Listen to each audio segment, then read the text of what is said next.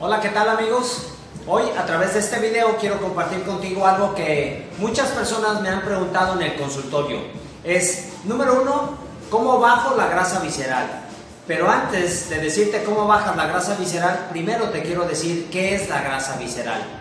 La grasa visceral, por si lo has escuchado, es algo que ahorita está cada vez eh, saliendo más a flote porque muchas personas eh, estamos ya detectando que tenemos un problema de grasa visceral.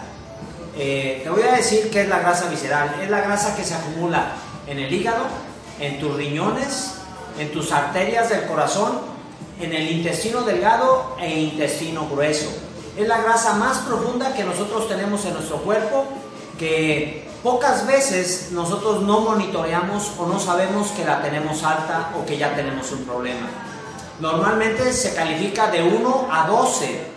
Entonces lo normal es que una persona normal tenga un 3, un 4, un 5% un poquito alto. Yo a través de la consulta me he dado cuenta que muchas personas traen más de 12, traen 15, 18 o 20% de grasa visceral.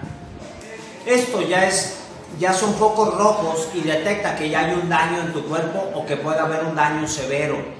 Esto, amigo, ¿cómo nos daña? Principalmente te daña porque eh, te lleva a la diabetes, o sea, cuando el porcentaje de grasa es muy alto, de grasa visceral ya es alto, eh, lo, más, lo más común, lo más probable es que tú te hagas prediabético o diabético por el daño que ya repercutió en tu hígado. Eh, ¿Cómo ¿Cómo se va acumulando? Esto es a través de los excesos de alcohol, porque el alcohol se convierte en grasa visceral, a través de los excesos de azúcar, eh, comer alimentos altos en azúcar también te afecta eh, en el hígado o, en los riñones porque esos excesos eh, tu cuerpo no alcanza a desdoblar tanta cantidad de glucosa y entonces se va acumulando esa grasa que es interna. También en las paredes del intestino delgado y también en el intestino grueso. Esto te lleva a problemas, eh, como te mencionaba, de diabetes porque se daña principalmente el hígado, eh, se daña la vesícula, se va acumulando lodo biliar y después arenillas o cálculos renales. te empiezas a tener problemas de hipertensión o de alta presión porque se van tapando las arterias del corazón por exceso de grasa visceral y también tus riñones dejan de funcionar porque se va acumulando una grasa exterior del riñón y eso va haciendo que tus riñones dejen de funcionar. ¿Cómo lo podemos controlar? Pues con un buen plan de alimentación, que vayas tú disminuyendo sobre todo el alcohol y los excesos de azúcar o de harinas, alimentos altos en harinas. Eh, y eso va a hacer que poco a poco tú hagas este, pequeños cambios y que vayas disminuyendo tu grasa.